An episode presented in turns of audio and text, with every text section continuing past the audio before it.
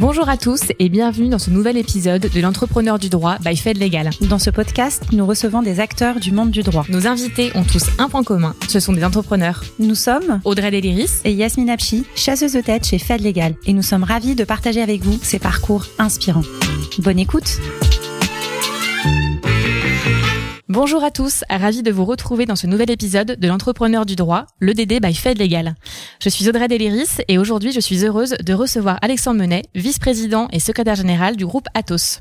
Alors bonjour Alexandre, comment vas-tu? Bonjour Audrey, très bien et toi? Eh ben écoute, je vais très bien. je suis ravie de te recevoir donc euh, pour cette nouvelle émission et nouveau podcast du le DD et euh, je te remercie d'avoir accepté mon invitation surtout. Ben, je suis ravi d'être ici. Alors déjà avant qu'on parle plus d'entrepreneuriat, ce qui est un peu le, un sujet phare dans ce podcast, tu as été avocat juriste, directeur juridique, jusqu'à devenir secrétaire général euh, d'un groupe du CAC 40.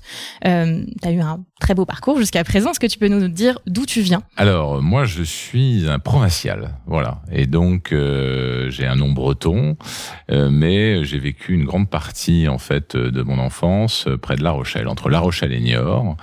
Et ensuite, après, j'ai fait mon droit à Strasbourg, euh, voilà. Et je suis resté dix ans en Alsace. Et je suis arrivé à Paris, donc, au début des années 2000, voilà. D'accord. Et alors, tu as fait du droit pourquoi à la base, Alexandre? Alors, j'ai fait du droit euh, parce que c'était plus par facilité dans un premier temps. C'est pas très facile quand même les études de droit pourtant. non, mais j'étais pas forcément et mon milieu familial n'était pas forcément éclairé, tu vois, sur euh, un petit peu les écoles de commerce ou ce genre de choses. Et j'étais pas forcément non plus un étudiant brillant, euh, un lycéen brillant. Et donc, euh, je suis passé par le droit et finalement j'ai amené, euh, j'ai été amené à, à l'apprécier plutôt au fil des années universitaire. Mais à l'origine, je dirais plus que c'est par défaut. D'accord. Bon, ça, t'a plutôt bien réussi, j'ai l'impression. Oui, en tout cas, j'ai essayé, j'ai essayé comme beaucoup des étudiants d'en sortir, et puis finalement, j'y suis, j'y suis resté, voilà. Euh, j'ai une question à te poser parce que je la pose à tous nos, nos invités euh, qui s'intitulent pour notre podcast euh, l'entrepreneur du droit. Donc, pour toi, quelle est la définition d'un entrepreneur? Alors, un entrepreneur, c'est quelqu'un qui aime le risque puisque généralement, euh, il met son risque sur lui-même. Et donc, c'est déjà important. C'est quelqu'un qui est agile, voilà, qui souvent est créatif, parce que euh, même s'il a vu une idée qui l'a inspiré, il va essayer de la retraduire pour lui. Et puis, c'est euh, quelqu'un qui, je pense, a, a vraiment la culture de l'engagement et l'engagement après qui va se retrouver, l'engagement bien entendu de son entreprise, l'engagement, il va développer l'engagement de ses collaborateurs. Euh, donc voilà, pour moi c'est c'est c'est c'est ça un petit peu si je devais définir à quoi ressemble en fait un, un entrepreneur. Alors il y a une question qu'on m'a souvent posée euh, avec ce podcast qui s'appelle Entrepreneur du droit, est-ce qu'on a des invités qui sont pas forcément justement euh, libéraux ou, ou, qui sont pas forcément patrons d'entreprise, parce qu'on a aussi des, des, personnes qui sont salariés d'entreprise? Mmh. Est-ce qu'on peut être entrepreneur, notamment du droit, quand on est salarié d'une entreprise? Ah je crois, je crois. Et en fait, euh, moi, fondamentalement, euh, c'est un de mes drivers euh, dans ma vie professionnelle. Je pense qu'il y a un principe de base. Déjà, on exploite généralement pas assez, finalement, son champ de compétences qu'on nous attribue. Et pour moi, c'est toujours été un moteur. En me disant, finalement, on peut me donner des objectifs, mais on ne m'oblige à rien. Et donc, je vais essayer de donner un peu de sens à ce que je fais. Et donc, pour pouvoir donner du sens à ce que je fais, pour pouvoir avoir l'impact dont j'ai besoin, parce que pour moi, c'est quelque chose de déterminant, eh bien, je vais essayer de pouvoir développer, en effet, ces cultures entrepreneuriales. Si je reprends les points que j'évoquais, dans la création, moi, ce qui m'a toujours intéressé, en fait, c'était d'essayer de stretcher la matière, en fait, au maximum, pour pouvoir se dire, tiens, mais voilà, on va essayer de trouver toutes les solutions. Euh, c'est aussi de pouvoir innover. C'est pouvoir aussi, euh, bien entendu, euh, euh, engager, gérer ma petite PME en fait euh, finalement dans l'entreprise, arriver à convaincre. C'est comme en fait quand on est dans une relation commerciale, convaincre en fait l'opérationnel, convaincre le dirigeant. À la fin, c'est le dirigeant qui prend la décision, mais arriver à influencer en fait ces décisions, c'est quelque chose en fait de pour moi totalement entrepreneurial et entrepreneur du droit. Ça tombe plutôt bien que tu sois notre invité aujourd'hui alors. euh, alors depuis que tu es chez Atos, ta direction juridique, elle a vraiment pris une ampleur bien plus importante depuis ton arrivée et quand on la compare avec aujourd'hui. Euh, il y a eu la compliance, le contract management, le MNL, la stratégie -hmm. et d'autres sujets peut-être euh, aussi. -hmm. Justement, euh, est-ce que c'est ça, directeur juridique, entrepreneur? Est-ce que c'est développer constamment en fait un périmètre encore plus grand en interne pour sa direction? Alors je pense pas qu'il y ait une règle en fait par rapport à ça. Bon déjà il y a une base, c'est que euh, voilà c'est c'est pas euh, c'est avant tout l'homme qui va faire la, la, la fonction et l'engagement qu'on veut se donner, les objectifs en fait qu'on veut se donner. Il y a un momentum, il y a une entreprise aussi qui peut permettre ça. Et puis il y a un dirigeant qui va en effet arriver à percevoir la capacité finalement de ses collaborateurs à se développer ou pas. Et j'insiste là-dessus parce que c'est toujours en fait un sujet pour les pour les directeurs juridiques de se voir voilà est-ce que je suis au comité exécutif d'une entreprise? Quel est mon rapport en fait avec le dirigeant? Finalement, euh, c'est la capacité à se mettre euh, dans une posture de dirigeant. Et si je me mets dans une posture de dirigeant, a priori, bah, je ne suis d'accord, j'ai des compétences qui me sont attribuées, mais c'est avant tout parce que je suis un dirigeant que le CEO va me faire confiance et me donner en fait des choses. Il analyse ma capacité où je peux apporter de la valeur. Il y a pas, euh, on n'est pas dans des attributions de décret en fait ministériels. On est justement, je pense que je peux apporter de la valeur en fait à l'instant T. C'est ce qui m'est arrivé euh, chez Atos. Euh, euh, après, est-ce que c'est infini? Je pense que ça c'est c'est un peu présomptueux. En revanche, voilà, c'est il y a un sujet, il y a des capacités, il y a un momentum qui se crée, et donc finalement, c'est ça l'idée. Et je pense que c'est aussi euh, ce que chacun doit avoir en tête. Il n'y a pas d'a priori. Et c'est ça qui est fabuleux en fait. Euh, merci pour ce retour d'expérience. Euh, là, tu nous as dit que c'était possible d'être euh, entrepreneur euh, en étant juriste salarié. Euh, on parle aussi beaucoup d'entrepreneuriat, notamment dans les startups. Euh, ces personnes qui partent de rien, qui ont une super idée, qui montent un business, et puis après qui enchaînent les levées de fonds jusqu'à devenir une licorne. Voilà, moi je, je, le vois dans la tech justement, ces juristes qui rejoignent ces, ces startups. On, peut imaginer peut-être plus facilement d'être entrepreneur dans cet écosystème-là. Mais toi qui n'as connu que des entreprises de grande envergure, comment est-ce qu'on peut se, se montrer entrepreneur aussi dans ces très grands groupes, justement Est-ce qu'il y a des choses peut-être un petit peu différentes que tu as mis en place? Alors, moi, quand, quand j'étais euh, quand j'étais chez eBay, par exemple, il y avait quand même un peu ce côté mm. un peu un peu un peu start-up. Moi, je suis très admiratif les entrepreneurs. Parce que moi, je n'ai pas été capable, en tout cas, c'est quelque chose démarrer from scratch, tout ça. Je suis vraiment entrepreneur, je suis admiratif de, des, de tous ces dirigeants qui ont créé en plus des, des parfois des, des histoires fabuleuses. Je crois que euh, dans l'entreprise, en fait, quand j'évoquais tout à l'heure, on, on, a justement, on gère sa petite entreprise, d'accord? Et euh, de plus en plus, on gère son budget, on gère ses people, et dès qu'en fait on a un sujet dans son équipe, ben on a un problème. Il faut le résoudre en fait. Et souvent, euh, même si bien entendu euh, on est dépendant d'une organisation, qu'on va interagir avec la RH, la finance, etc. Mais en fait, on voit bien que c'est avant tout une logique de, ben, je suis le, le, le, chef de la petite entreprise légale en fait, et donc donc, euh, ma responsabilité, c'est de faire en sorte de recruter les bons collaborateurs, euh, c'est de faire en sorte d'avoir les bons outils, c'est de faire en sorte effectivement euh, que demain, la qualité de ce qui va sortir de mon organisation. donc en fait, si tu vois, tu, tu, tu retrouves finalement les mêmes indicateurs que tu peux retrouver dans, un, dans, dans une entreprise et a fortiori dans une entreprise entrepreneuriale. Pourquoi? Parce que souvent en plus, euh, sauf exception, mais la majeure partie du temps, les directions juridiques ne sont pas pléthoriques, et donc tu es obligé d'avoir cette agilité, d'accord Et cette agilité te pousse à avoir cette démarche entrepreneuriale, en disant, tiens, voilà, et moi j'ai toujours dit à mes collaborateurs, c'était quelque chose d'essentiel, et c'est un moteur, on essaye. Et puis si ça marche pas, c'est pas grave, en fait, mais on aura essayé. Et ça, c'est la logique de l'entrepreneuriat. Ça, c'est vraiment très intéressant ce que tu dis sur euh, le on essaye, c'est-à-dire on n'est pas sûr de réussir, mais on essaye. Donc cette capacité à peut-être affronter un échec, c'est ça peut être aussi une qualité pour un directeur juridique pour mener son équipe euh, ah, à Je bien. pense. Et puis moi, j'ai toujours eu cet acronyme en fait, euh, et notamment chez TPE, transparence, proximité et enthousiasme. La transparence en fait, c'est de dire, ben, on a merdé, on n'a pas été capable de le faire. Alors bien entendu, si ça se répète, ça devient ennuyeux. Mais bon, il faut être capable d'essayer. C'est la pire des choses en fait. C'est, je crois que la, la pire des choses, c'est la peur de l'échec dans une vie. Sinon, on ne fait rien demain je traverse la rue, j'ai peur de traverser la rue par principe. Non, il faut avoir effectivement, il faut tenter des choses. Alors bien entendu, ça peut paraître un petit peu euh, contre-intuitif pour un directeur juridique. Mais mon Dieu, c'est le garant du droit, etc. Il n'a pas le droit de. Mais si, Bien sûr, après, bien entendu, il faut que ça soit ordonné, il faut que ça soit structuré. Mais en revanche, ne pas avoir peur de l'échec, de se dire, mais j'ai tenté quelque chose. Le nombre de fois, en fait, on a essayé de tenter des projets collectifs au sein de l'entreprise, au sein de la direction juridique, on essayait des choses, ça marchait pas, mais c'est pas grave, on avait tenté. Et ce que je disais toujours, en fait, aux collaborateurs, c'est que, ben voilà, vous faites partie de cette aventure et ça donne du sens aussi ce que vous faites tous les jours. C'est donc c'est c'est un gagnant-gagnant. Mais tu, tu, reviens sur ce que tu disais, être entrepreneur, c'est aussi donner de sens à exactement, son travail et à ses collaborateurs. Exactement. Euh, moi, j'étais, je suis confronté à une un sujet quand même. C'est, euh, je suis dans dans un monde complètement ubiquitaire où on vend pas de choses tangibles. Euh, la transformation numérique c'est pas tangible en fait. En tout cas euh, quand vous, vous travaillez dessus. Après peut-être c'est tangible pour le client final mais non en l'espèce notre siège social est à besoin Donc il faut quand même raconter une histoire pour que les gens puissent se dire tiens ben voilà euh, j'ai envie de faire partie de cette équipe.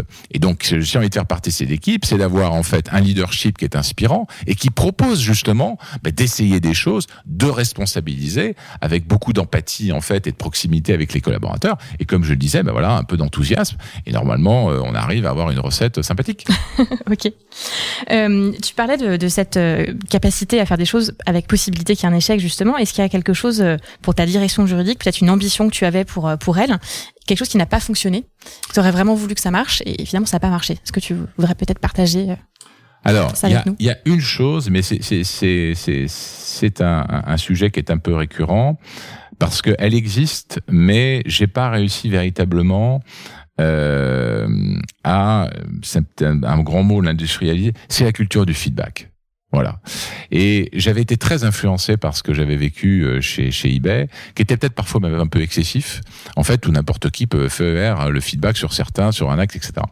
Et c'est quelque chose qui, euh, autant bah, je, je, je, le pousse dans les dans les one-on-one euh, de façon quand il y a des entretiens formels ou quand j'ai des entretiens réguliers avec mes collaborateurs, mais cette culture du feedback, euh, euh, voilà, parce que moi je suis obsédé par une chose. Je ne veux pas qu'on m'applique le Why the President seems so small, d'être complètement décalé en fait ou déconnecté en fait de la réalité. Donc j'essaye autant que faire se peut, euh, bien entendu, d'être très très proche des collaborateurs, près des opérations, près de leurs problématiques, etc. Mais la culture du feedback. Tu sais, plus ton organisation est haute, plus c'est difficile en fait pour toi. Donc il faut trouver des moyens d'être en prise en fait avec la réalité quotidienne de tes collaborateurs.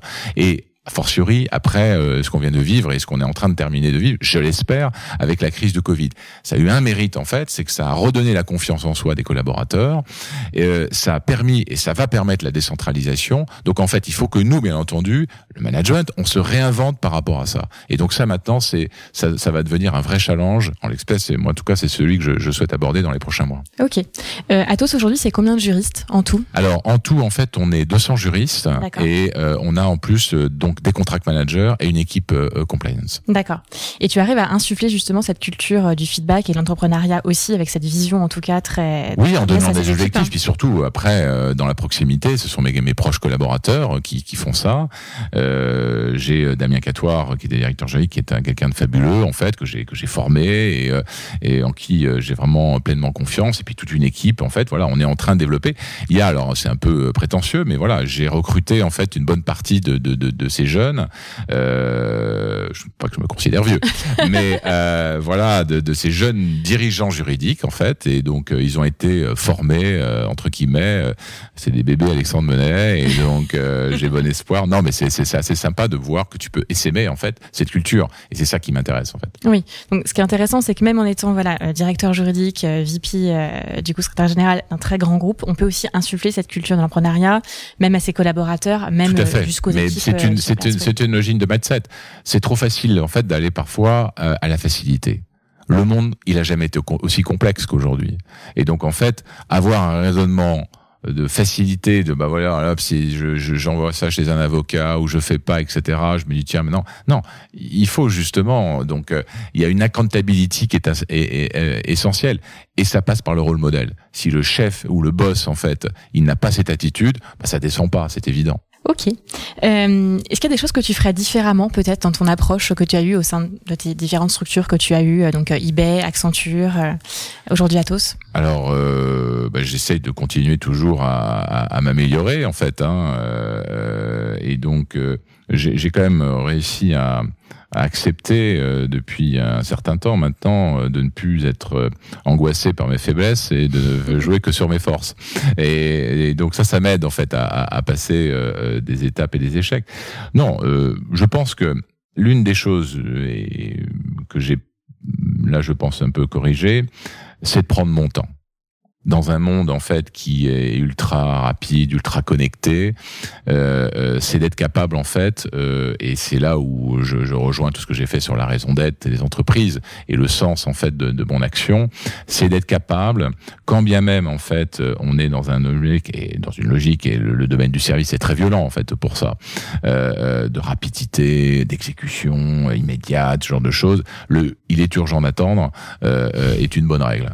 Et, comment tu fais pour euh, concrètement attendre? Parce que dans un monde, comme tu le dis, qui est ultra complexe, ultra rapide, où les décisions doivent être prises, euh, j'imagine, euh, à la minute parfois, comment tu arrives à, à toi prendre le temps nécessaire, le recul nécessaire pour peut-être prendre les bonnes décisions? Alors, je pense qu'il y a une discipline personnelle et puis ensuite après, il y a dans les actes de management une discipline personnelle qui est de justement d'essayer et moi c'est ça a toujours été en fait un élément clé dans ma vie, voilà, de, de m'intéresser en fait à des choses beaucoup plus larges, de faire un peu de macro pour pouvoir justement un peu, quand j'évoquais la complexité du monde, pour comprendre ensuite après qu'est-ce que ça veut dire concrètement. Je pense qu'aujourd'hui, un dirigeant euh, qui n'a pas compris qu'en fait il faut travailler pour le bien commun, euh, euh, bah, je pense qu'il est très, il a un vrai sujet euh, de connexion en fait avec la société. Et c'est donc c'est très très important pour moi de revenir en fait avec comme un entonnoir, d'avoir en fait une vision très macro pour revenir ensuite après à des choses très concrètes.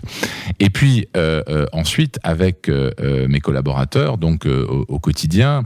Euh, je crois que l'idée, c'est qu'on arrive à construire en permanence, en fait, euh, euh, des moyens voilà, de se dire, mais tiens, euh, on pourrait faire les choses différemment. On essaye en fait de revisiter. Je pense que c'est ça qui est intéressant en fait, de revisiter les choses en sentant qu'il n'y a pas, il y a des choses qui sont acquises, mais euh, euh, il y a des choses qu'il faut garder dans la durée, des actions qui vont effectivement prendre peut-être plus de temps et d'être capable aussi, parce que c'est ça avant tout, d'avoir le moyen de communication donc euh, auprès, et c'est la propre conviction que va avoir le dirigeant, quand vous communiquez en fait, juridique, j'entends par là, quand vous communiquez à votre patron, il faut être capable de lui expliquer le rationnel de la raison pour laquelle il est peut-être urgent d'attendre. Et euh, c'est une posture, certes, je le reconnais, mais cette posture en fait, elle est déterminante et elle se repose sur l'expérience. Je dis toujours en fait aux jeunes juristes, vous allez en fait dans votre vie vous construire progressivement ce que j'appelle une espèce de matrice de risque. D'accord? Votre expérience, il faut la faire rentrer dans des cases. Et ensuite, après, comment tout ça va, va, va fonctionner? Et je pense qu'on raisonne euh, ensuite après comme ça. Euh, euh, et puis, euh, euh voilà, euh, il faut savoir aussi, bien entendu, toujours s'entourer des bonnes personnes qui vont vous apporter, en fait, un peu ce, ce, ce, ce confort. Ça, c'est un point qui revient souvent, justement, quand on est entrepreneur dans une société ou dans sa société.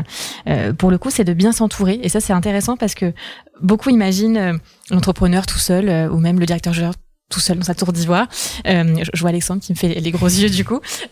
donc il faut bien s'entourer et il faut choisir les bonnes personnes pour justement faire en sorte que le projet commun soit atteint. Si Complètement. Je, la, capacité en fait à s'entourer, pour moi, c'est une des marques euh, majeures euh, du bon dirigeant. Et voilà, c'est, il faut savoir s'entourer. Euh, je pense qu'en fait aussi, moi, c'est l'une des raisons pour laquelle aussi je fais, j'ai fait, je me suis beaucoup impliqué dans, dans le monde associatif. Alors c'était le prosélytisme de ma fonction auquel je, je, je suis euh, chevillé au corps, attaché en fait, euh, euh, euh mais euh, aussi c'était par pour échanger avec mes pairs et je le fais de façon régulière maintenant où voilà j'ai des amis qui sont secrétaires généraux ou directeurs juridiques de grandes entreprises, aussi d'entreprises un peu plus un peu plus petites, pour pouvoir échanger sur ces sujets-là. Là encore, c'est se mettre dans une posture de dirigeant. C'est ce que font les grands, tous les grands patrons du 440.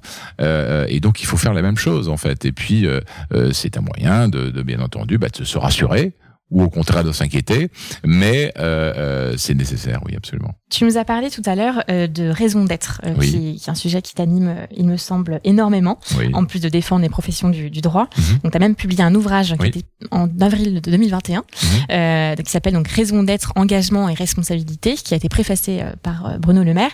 Comment tu t'es retrouvé à traiter ce, ce, sujet chez Atos et à rédiger un ouvrage sur cette thématique? Alors, un peu pour ceux qui me connaissent, à la fois une opportunité puis un peu de folie en fait. Hein. donc, donc l'opportunité, euh, il s'est trouvé que euh, j'ai été associé aux travaux de la raison d'être chez Atos en fait euh, avec avec Thierry Breton. Alors peut-être juste un point, qu'est-ce que c'est la raison d'être d'une entreprise pour ceux qui ne savent pas? Alors la raison d'être d'une entreprise en fait c'est une espèce d'agrégation de tous les éléments identitaires d'une d'une organisation euh, et qui va permettre en fait d'avoir une espèce de cohérence donc pour une organisation parce que je dis organisation parce que c'est pas que les entreprises enfin bon pour une entreprise dans le sens de son action.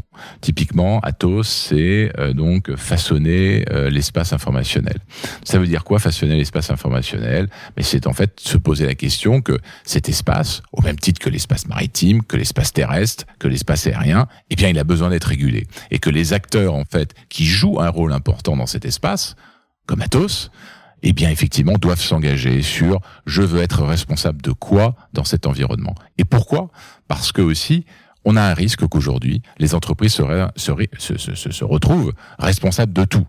Et donc elles ont intérêt finalement à être définir, elle veut être responsable de quoi. C'est ça le changement fondamental. Il y a après le Covid en fait un rééquilibrage des rôles entre l'État, les entreprises et les individus. Je l'évoquais tout à l'heure euh, sur la place des individus euh, dans la société. Et l'entreprise a intérêt à définir en effet, je veux être responsable de quoi pour ne pas être responsable de tout. D'accord. Et il y a un contrôle après euh, là-dessus? Parce que certains peuvent penser c'est un peu marketing justement. Non, non. Alors justement, c'est pas une opération marketing parce que bon, d'une part, euh, on peut aller jusqu'à la modification de ses statuts. Il y a des comités. C'est une responsabilité euh, du, du, conseil d'administration.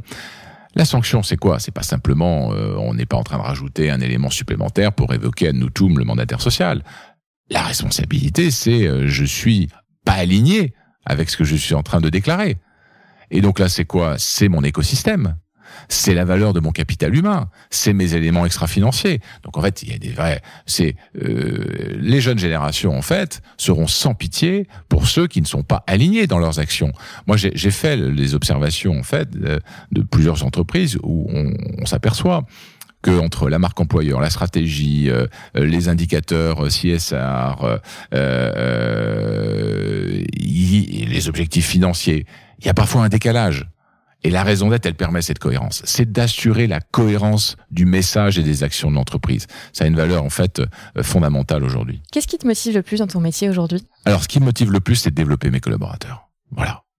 Aujourd'hui, c'est ça. C'est vraiment. Alors, j'aime apprendre, j'aime m'enthousiasmer, j'aime avoir de l'impact.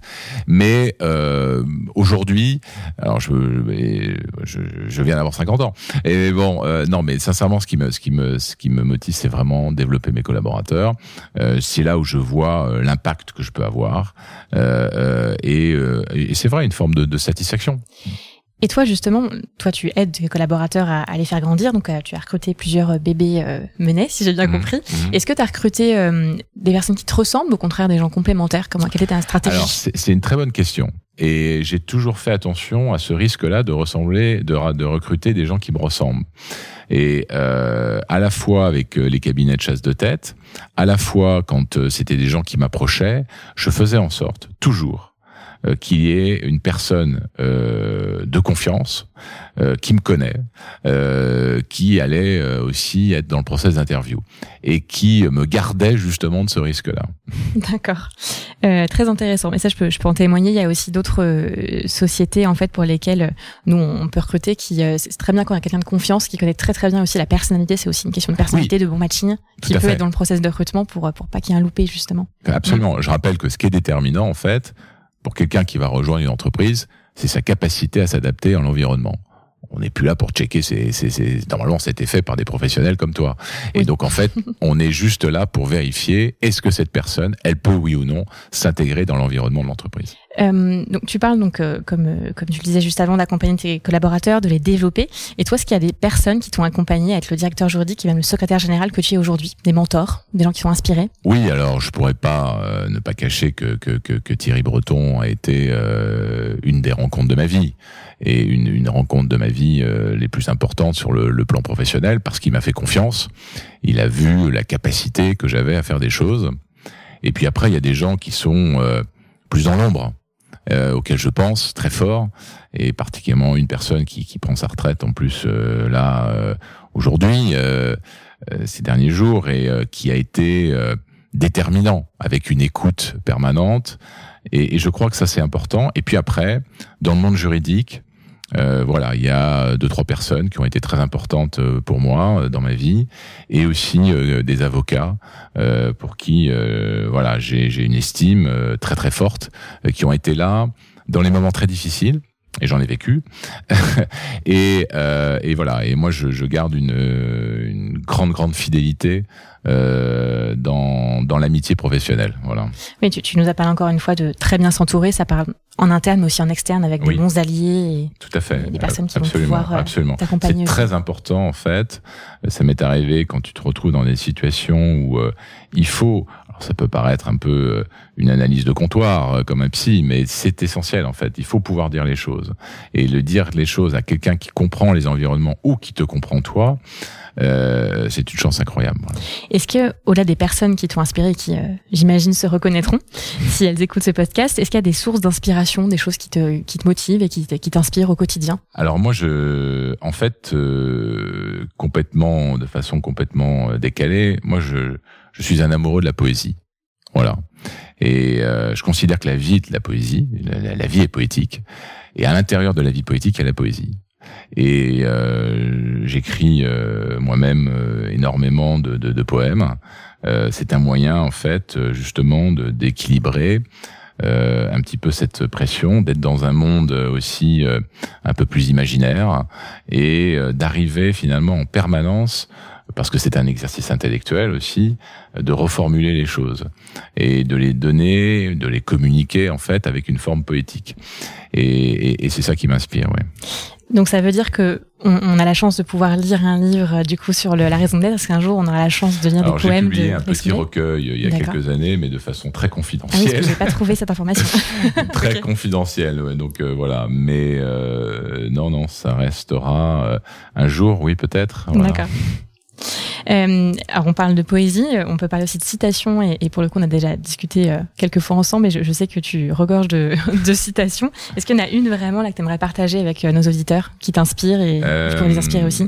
Écoute, tu vois, par rapport à ce que je viens de dire et ce que je vis en ce moment, c'est alors j'ai plus j'ai malheureusement la source, mais moi je dirais c'est plus donne de la vie à tes jours plus que de des jours à ta vie. Et, et, et, et c'est un peu ça en fait. Voilà. Alors je, je crois que c'est euh, quand on parlait d'entrepreneuriat, d'innovation, euh, voilà, c'est ça. Tu donnes de la vie à tes jours plutôt d'essayer de compter en fait euh, les jours de ta vie.